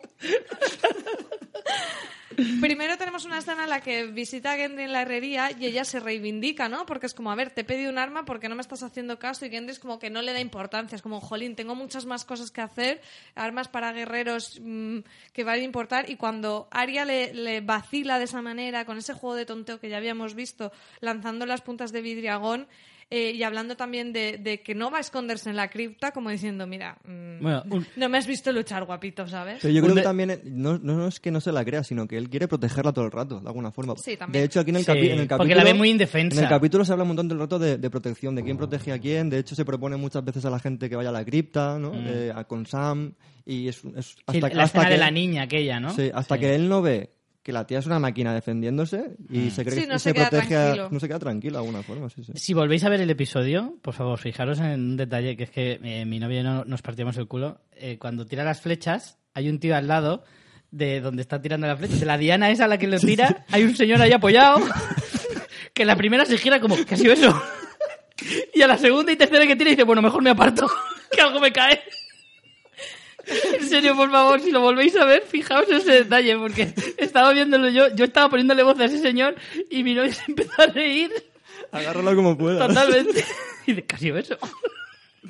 De hecho, la secuencia empieza, o sea, Arya espiando a, a Gendry Sí. y así como de, de muy, ¿no? Así como muy Claro. musculoso y tal. Y mete, mete como el hierro en el agua y hace y es como, ¿sabes? Es Arya por dentro. Totalmente. Todo el cachondeo ahí. Después, eh, sí que Ojito, tiene- ojito dime. a las escenas que vamos a tener de Arya en la batalla, ¿eh? Porque con ese arma, que es lo más molón que hay, o sea, desde Darth Maul no había visto a uno montar una, una alabarda de esta, no sé cómo se llama, una lanza con dos puntas. Hmm. Ojito a las escenas, porque claro, Arya que lucha, que es casi casi una danza, Claro, y las coreografías para que va a los no hacer va a ser no brutal, se ¿eh? acuerden, en Bravos ella le enseñó a la niña huérfana aquella asquerosa mucho a luchar con el palico. Entonces, claro. esto va a estar va a estar muy de chulo. hecho, con Arya también pasa un poco que no sabemos hasta qué punto, eh, qué poder tiene de alguna forma, ¿no? O sea, sabemos que cambia de cara y tal, pero no sabemos realmente Sí, cómo lo hace. cómo hace o cómo se desenvuelve eso o qué tiene que hacer. O sea, Mira, hay, Mm. de hecho, hay algo de vacío ahí. Me ha sorprendido que en estos dos episodios no haya aprovechado ese poder para hacer alguna triquiñuela o algo. Porque yo creo que ella ya. No hace falta, ¿no? eh, creo que lo que nos cuentan con Aria y luego con el hecho de que se acueste con Gendry es que el recorrido que ella hizo, ella ha hecho un camino de ida y vuelta. Ella Mm. fue a, a ser un nadie y luego dejó de serlo para volver a ser Arya Stark, pero recuperar esa humanidad le ha, le ha costado, o sea, ha, ha vuelto, se ha reconciliado con su hermana, hubo ahí un poco tiras y aflojas, y yo creo que es muy simbólico que ahora ella, eh, en esa última noche, mm, quiera acostarse con Gendry, por, o sea, aparte de la- lo gracioso que nos pueda parecer el hecho de, bueno, pasa, ¿qué harías en tu última noche de vida? Y piensas, bueno, mm, echar un kiki con el, con el ¿no? mozo herrero no es mal plan, pero creo que trascendiendo eso, lo que también nos cuentan es eh, te la están haciendo más humana. O sea, ese área guerrera asesina sin piedad ya no existe. Porque que hay más humano que, que- que eso, ¿no? O sea, Que echar un kiki, ¿no? que echar un kiki, es verdad. ¿no? O sea, creo que te cuentan un poco eso y me parece que es muy oportuno y muy bonito y no entiendo gente que ha criticado esto, que me parece que son Pero ¿cómo unos- vas a criticar una escena maravillosa? Es el tronazo del episodio. No lo esperabais, ya lo sé, pero es esto. Este es el tronazo del episodio. A mí me parece que está súper bien contado Pero porque por la, además... por la postura, dice. Hombre, claro. No, no, además es por todo, ¿eh? Tanto por el sidebook, por supuesto, por supuesto. Yo dudé si había, si había CGI, ¿eh? No. Luego he oído muchos, muchos que no, que no, que no, pero como no es la primera vez que en la serie un cuerpo No, se cambia por otro, Ha salido que, o sea, la, la escena ha sido que, que haría la, bueno, la actriz que lo interpreta, Macy Williams. Macy Williams pudo decidir que, cómo hacerlo, qué enseñar, qué no enseñar, o sea, tuvo total libertad y está genial porque está, o sea, creo que lo que nos cuentan no nos lo podían contar mejor, o sea, al final es una tía que es como, ¿qué pasa? Que porque sea, porque sea vista más masculino y mate no puede querer mm, desear a un hombre y, y empoderarse y decir, oye, mm, ¡Que te follo! que te follo tomando la iniciativa, no sé, es que me, me parece una No, no, escena por impecable. supuesto. Lleva el Por control. supuesto. A mí me encantó, me encantó la escena. Además es que me encantó es la cara de Gendry. Es muy aria porque.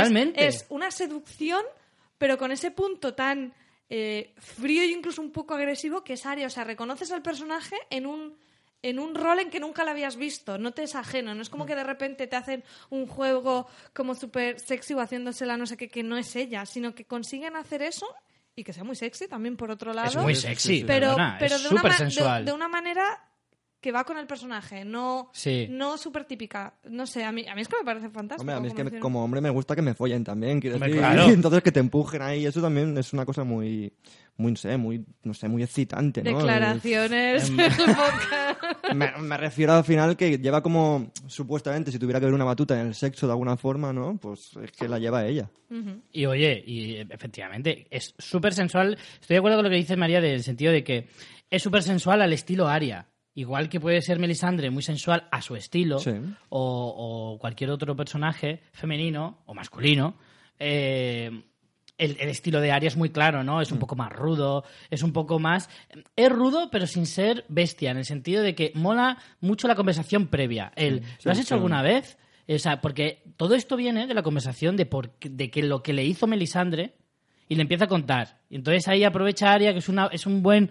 Ve, ve ahí como un, un recoveco donde meterse y empezar a sacarle información de una manera para que él vaya viendo por dónde está yendo ella. Y está súper bien. A mí hay una cosa de Aria que, mm, que, mm, que estaba mm, reflexionando ahora y es que si os fijáis, antes de ir a Bravos, Aria siempre ha sido una, ha sido una tía muy fuerte. ¿Vale? Mucho más fuerte que, que muchos personajes masculinos y femeninos en general. Pero era muy indefensa al ser tan niña. En Claro. la época en la que estaba, era como no podía hacer todo lo que le gustaría poder hacer porque no tenía las armas suficientes. Se va a, a Bravos. Allí, al principio, no entiende cómo funciona y al final consigue encontrar las reglas y las, y la- y las habilidades suficientes para incluso doblegar esas, re- esas reglas de ser un nadie, porque en teoría tendría que irse de allí sin ser Aria. Y se va con todas las habilidades y todos los poderes necesarios de un eh, cambiacaras de estos, pero siendo Aria. Y vuelve a Bravos siendo todo lo que siempre ha querido ser. A Invernalia. Perdón, a, a Invernalia vuelve a Poniente siendo todo lo que ha querido ser siempre y con todas esas habilidades que no tenía antes de marcharse. Ujú. Bueno, nos queda muy poquito tiempo para grabar porque nos vamos a ver Vengadores. Correcto. Eh, así que no quiero que nos dejemos nada. Vamos a intentar ir un poquito más rápido. Eh, Aria, justo antes de irse con, Tronazo, el con Aria, el tronazo, con ¿Me lo Gendry. permites o no? Aunque sea el permito. sidebook. Tú siempre eres el, el- el señor que reparte los tronazos. Tiene una escena con el perro que, mm, bueno, y que luego se incorpora a Beric Dondarrion, que al final lo que te cuenta es nuevamente, Aria ha trascendido ese personaje, incluso gente que tenía en su lista ya no está, porque esta escena está para decirte que estos dos ya no están. Y también necesitas un poco esa conversación entre el perro y Aria que se nos quedó tan coja en Sí. el episodio 1, ¿verdad, Sí, Ángel? sí, sí. Sí, aparte es una relación muy buena de pique todo el rato. Es un, es un lenguaje masculino a tope de, de- de te estoy insultando, pero tengo un amor dentro hacia ti muy, muy, Mm. muy bueno, ¿no? Es como que, ¿qué pasa, cabronazo, no? pero realmente ahí lo que hay expresión no es insulto, es, es cariño. de alguna Pirata, forma. eres un pirata, canalla. De hecho, mola mucho también cuando le dice, cuando llega Don Darion y empieza con sus mierdas de religión, y el otro le corta, ¿sabes? Pero de una forma muy hijo de puta, pero con, con mucho cariño también, ¿no? Sí, porque la forma de ser del perro es Es como... graciosísimo. en Te muestra el cariño te insultándote. el señor de la luz y vas a acabar que te tira por la muralla. Y Don Darion se ríe, en plan, joder, turra". ya ves, es que soy un pesado. Ya sé que soy un brasas. Sí, Eh, pero además le mira al perro como diciendo, "Ay, qué cosas tiene, eh, Sandor. De verdad, es que mira que eres, mira que eres, eh. Mira que eres. Bueno, Tendría que llamarle Sandy. Y Arya se pone al mismo nivel despidiéndose de ellos, los insulta Sí, a los dos y sí, se sí. tira. ¿sabes? Adiós, sois un par de viejales, no voy a estar aquí helándome el culo. Antes de ir con Daenerys y Jon, que es un poco la parte final, sí que querría repasar un poco esos, pe- esos secundarios que tienen momentos Sí. breves en, la, en, en, la, en el episodio, pero que tienen mucho significado, como Ser Davos cuando está repartiendo la comida, ¿no? Hostia, momento arguiñano, pero exponencial, ¿eh? Ya, eh. Pero total. el momento de- de, de hecho, es que se le parece. Por eso, por eso. Ahí también esta escena nos recuerda un poco que, que esta guerra no solo de aquí lo de las casas y no sé qué, cómo afecta a los demás. Eh, Gilly guiando a, lo- a los niños y a las mujeres. Esta niña que nos recuerda tanto a Shirin Hostia. con la cara herida, Hostia. que como la, la engatusan para decir, bueno, tú quieres pelear, nos sentiríamos mucho más tranquilos si estuvieras en la cripta. Eh, mu- muchas escenas así pequeñas. Missandei y Gusano Gris dándose un beso haciendo planes de crucero en Naz. Que van a morir también todos. Es que hay un montón de Yo creo planos que de Gusano Sunday no Gris. muere. Gusano Gris sí, pero mi Sunday no. Mi Sunday no muere.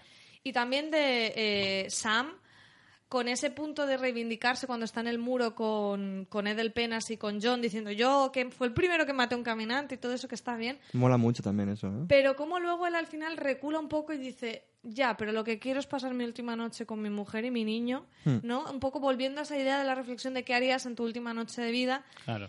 y, y de decir, y yo lo que voy a hacer es estar junto a ellos, protegerlos hasta el fin y cuando le entrega la, la espada familiar a Mormon, que además liga con otro tema que es el tema de las familias, ¿no? Porque tenemos también esos debates de los Targaryen y quién será y quién sustituye y después también lo tenemos aquí, porque tenemos a Ser Jorah diciéndole a Lady Mormon que Sí. se quede en la cripta porque es- protege la casa y Lady Mormon diciendo, "Mm, ¿qué mierda me estás contando?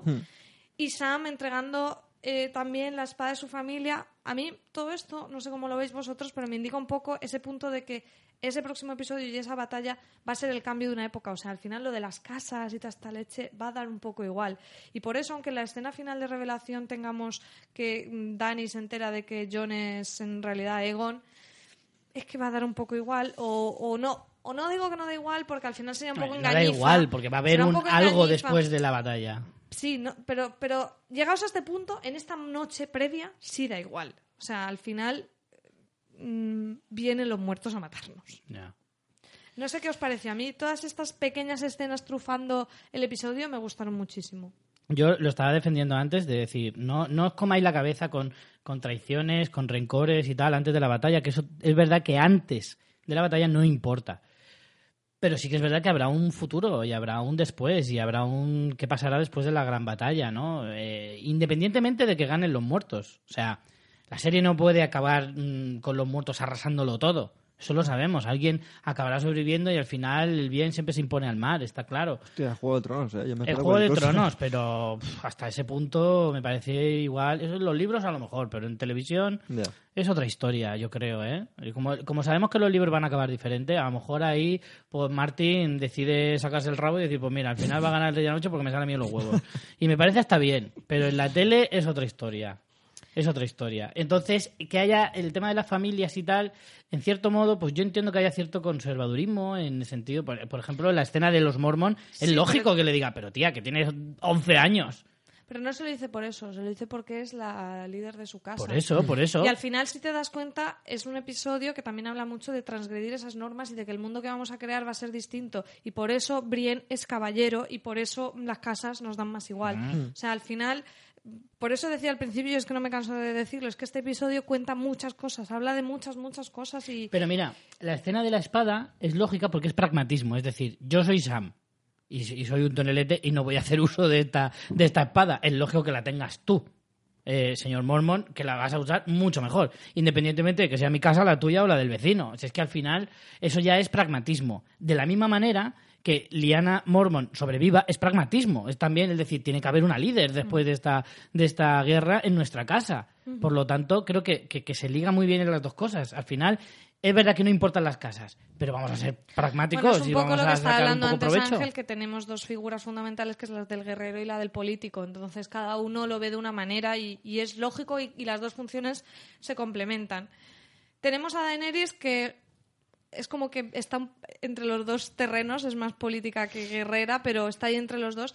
Y ese acercamiento con Sansa, que es muy interesante, habla de bastantes cosas, mm, sobre todo del tema de la relación con John, pero lo que más me gusta es ese resumen con, con Sansa, que sí que sigue mirando el qué va a pasar después Sí. y qué hay de lo mío y qué pasará con el norte. Y es como, bueno, podemos tener un acercamiento. Es verdad que a lo mejor no te he juzgado bien y tenía que haberte dado las gracias por venir aquí. Y mi lectura de es que los tíos son gilipollas y cuando están enamorados hacen gilipolleces. Y Daenerys le dice, bueno, no sé aquí quién está siendo más tonto o qué. O sea, me parece que está muy bien esa Mm. Es conversación. un buen zasca de Daenerys ese, Sí, ¿eh? me parece que está muy bien porque es como.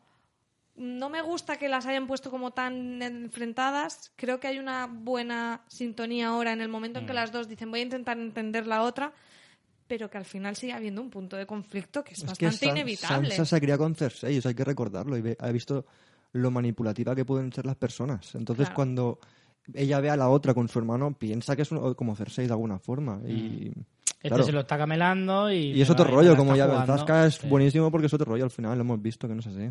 Pero a mí también te digo una cosa, me sorprende un poco esa obsesión de los del norte por, por ser independientes, cuando durante toda la serie no lo hemos visto en ningún momento. De hecho, nunca hemos conocido al, al, al norte. Pero si te lo cuentan Viene como que lo atrás, fue. sí, sí, pero mira, el, pero de muy, muy, muy atrás, porque antes de Robert, con el Rey Loco también eran un- una parte de, de los siete reinos. Y Bueno, de los no sé cuándo fue la última vez que, que el norte tuvo un rey. Se ve que lo jodieron mucho, yo que sé. También el tema de los dragones, otra vez aquí, no sé sí, qué. eso puede que sí, pero te quiero decir que esta obsesión por ser independiente, porque yo entiendo que de Cersei te quieras independizar y decir que te jodan, o sea, yo no voy a hincar rodilla por ti, ni, ni por ti, ni por tus hijos, ni por Pero nadie. es el presente, ¿eh? Pero, pero, Sansa pero por esta reina que, que, que demuestra que es una buena reina, que te ha traído ejércitos, que te va a salvar el culo, que, que encima eh, John mm, da la cara por ella, que puede que tengas un cierto momento de decir, "Mm, a lo mejor me, está manipulando al hermano y, y- y tal. Pero cuando va ella, habla contigo, está ahí de buen rollo y tal, y todavía te pones cabezona, Pero Sansa lo, re- lo, lo reafirma en el presente cuando matan a Ned. Dice, nosotros decidimos en ese momento que nunca más nos arrodillaríamos. O sea, no lo dice en plan de Y tampoco, historia y antigua, tampoco lo ¿sabes? habla ni siquiera por ella, es su- Eh. son sus señores y es su pueblo. O sea, al final, vamos, a ver, podemos cuestionar el, el independentismo como sentimiento, pero partiendo de la base de que hay gente que se siente así, es comprensible mm, que Sansa actúe de esa manera.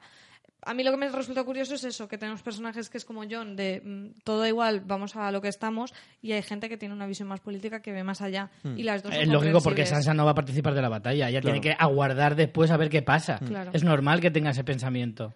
Bueno, antes de la escena final de revelación del origen Targaryen, eh, sí que hay que mencionar que Theon aparece por allí Ah, ese en ese una momento. escena de abrazo que parece que nos quieren redimir a Theon, pero a mí me da muy mal rollito porque he visto unas miraditas Sansa Uy, no, Theon no, no, que eh, no, no. quiero esta pareja ni harta vino. ¿Quién, quién? no, no. Theon y Sansa. Sansa. Además plan- tiene muy mal sipeo, ¿eh? En plan amor de pareja. San, San, Ah. No me gusta. ¿Ves? Hostia, pues yo no, lo vi vale. así, tío. Yo, yo- fue la, se- la secuencia que, que me derramó una lágrima. ¿En y, serio? te lo ¿Por juro. Theon? Hostia puta, es que me pasaron mucha mierda juntos esos dos. Pero no tanto como para que se enamoren, ¿eh? No, Ni- no, yo no digo enamo- No, lo- no, no, no, no, no. No, pero le pusieron unas miraditas a Sansa un poco demasiado tiernas para mi gusto. Yo creo que Theon eh, va... O sea, su única redención es que eh, se muera salvando a Bran o a Sansa Mm. o algo de eso y tu- su arco está acabado. A Bran. Tiene que salvar a una- Bran. pero Tiene que salvar a Bran. Bueno, a Bran ya ha salvado a Sansa. Sí. Mm. Tiene que salvar a Bran. Tiene que ir, tiene que ser el que, de hecho lo dice, ¿no? Es el que se va a quedar Sí. con, con Bran en el, en el Sí, sí. jardín este Yo lo de protegeré, los- tal. de Pagaré mi deuda, te devolveré el castillo. Exacto. Pues morirá cruzándose con el este y adiós muy buena, gracias por los servicios, a la que te den. Sí, sí. Y, y cuando llega también se arrodilla, ¿no? Se le muestra. A mí me sabe un poco mal porque Sansa es la que se va a quedar soltera y entera. Joder, parece fatal. No pasa nada no tampoco. está ni soltera ni entera y además es eso, que no hace Si está falta... soltera, entera no, pero soltera sí. Pero además, que no hace falta que todo el mundo esté con pareja, que yo soy voy a tope con Johnny Daenerys como pareja, Amor. la Power Couple. Todos queremos amor, pero- ¿no? que Pues sí, yo quiero amor para Sansa también. Que el, bueno, que el amor es muy amplio y no necesariamente hace falta Con el amor Davos, romántico. con Davos si hace falta. En ese abrazo No, había mucho oye, amor. pues a mí me molaría que acabara con Tyrion, con Tyrion, es verdad, con Tyrion. Molaría que al final surgiera ahí el A mí- amor, a mí es que eso me la de suda. de- del amor. Mujeres, hombres y viceversa en Poniente no es esto. Pues, eh, Vamos Bueno, a leído, bueno, un poco sí. Un sí. Tyrionsa, Tyrionsa me mola. Tyrion, San, Sanirion, Sanirion. Vale, eh, vamos con la escena final en la cripta junto con que bueno que está- San Sirion, San Sirion. De Ya verdad, está, ya está, ya está. San Sirion, perfecto. Donde John está en- al frente de la tumba de Lyanna Stark, la casualidad, y se ponen a hablar de, de Raegar y Lyanna, eh, y dice, hablando de todo un poco, tengo una cosa que comentarte. Eh, es un poquillo forzado, bastante la escena, pero bueno, tenía que decírselo en ese momento ya.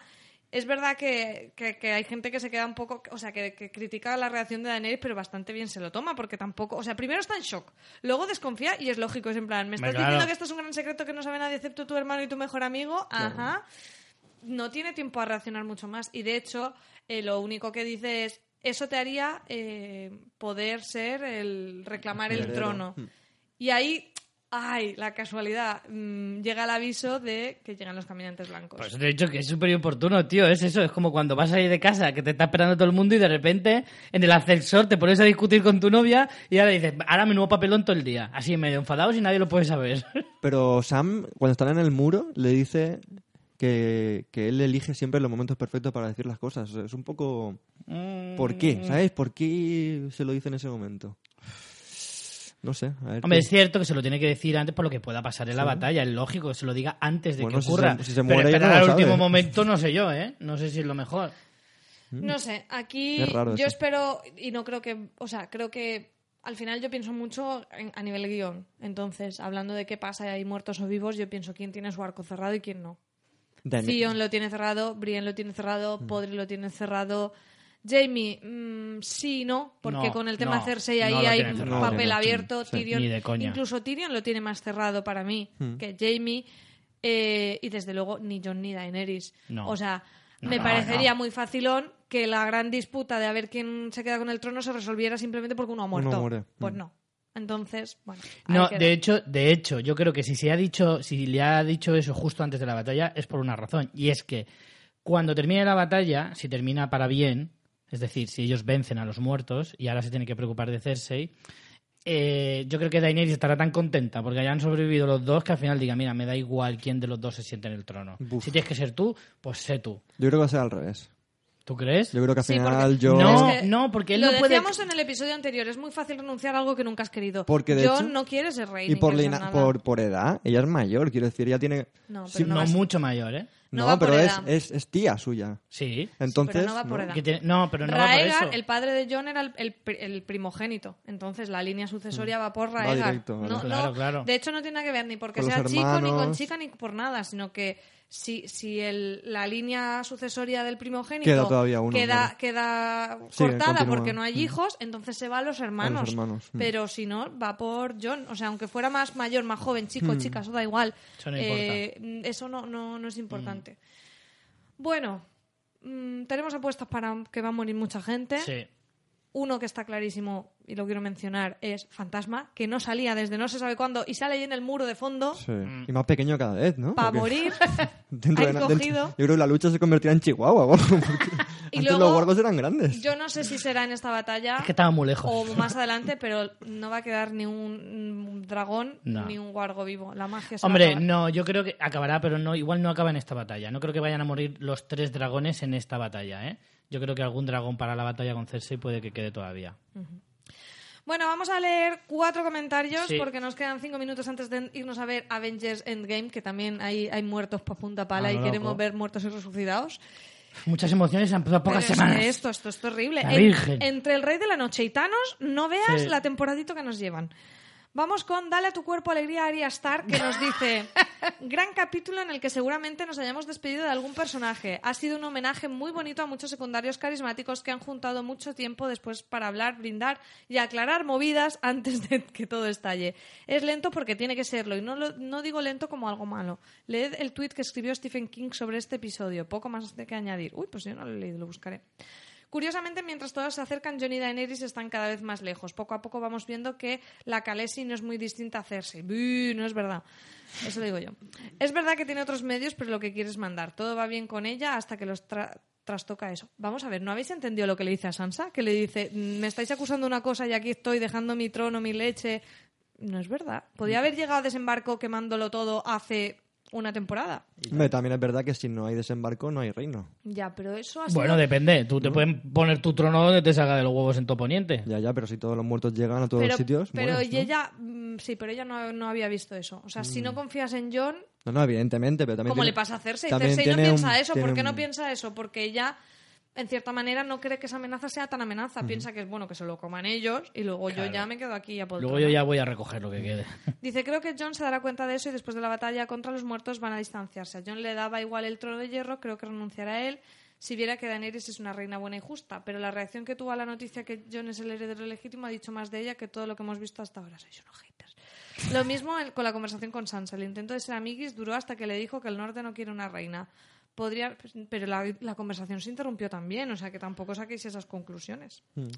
Podrían hacer lo que pide Pablo Iglesias y aunque Invernalia quiera la independencia, igual llegan a algún acuerdo con un encaje territorial diferente.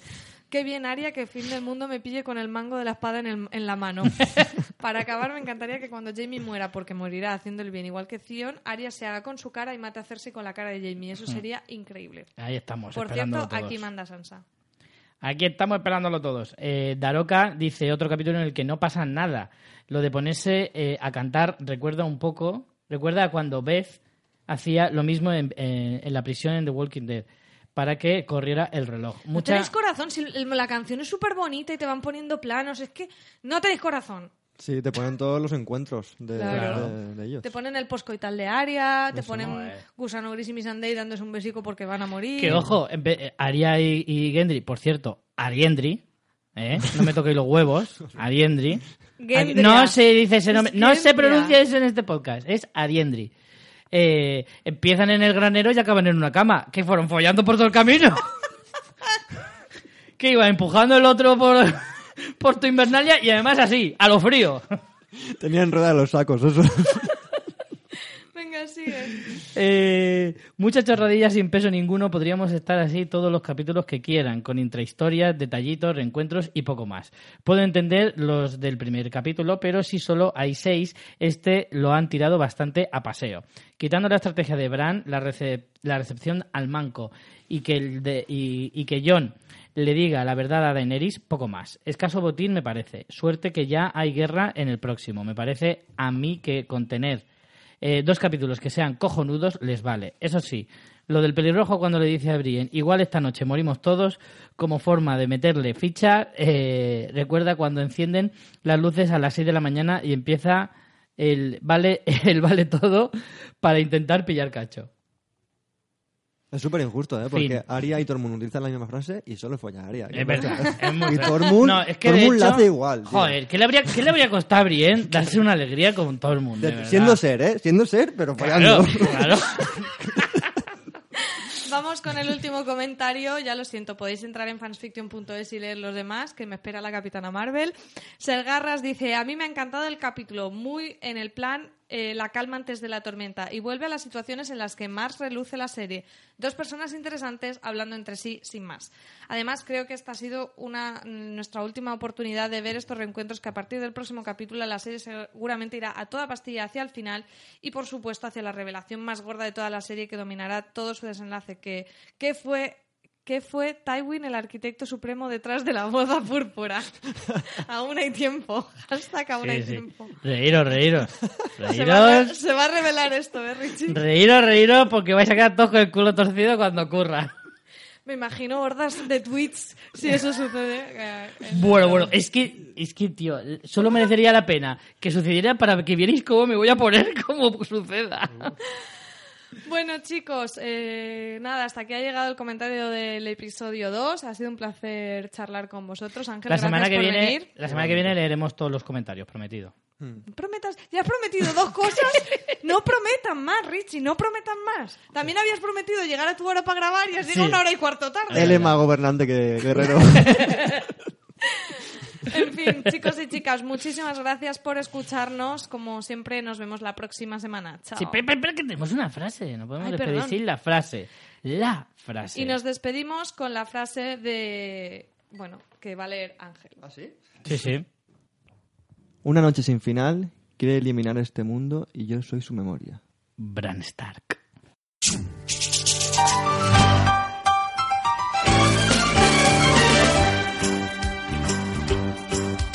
It's a rare condition this day and age to read any good news on the newspaper page. And love and tradition of the grand design, some people say it's even harder to find. Well, then there must be some magic clue inside these gentle walls.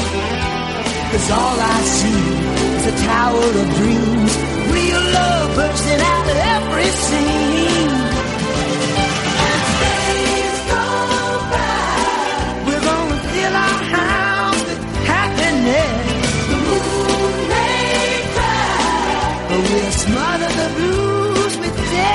Yeah.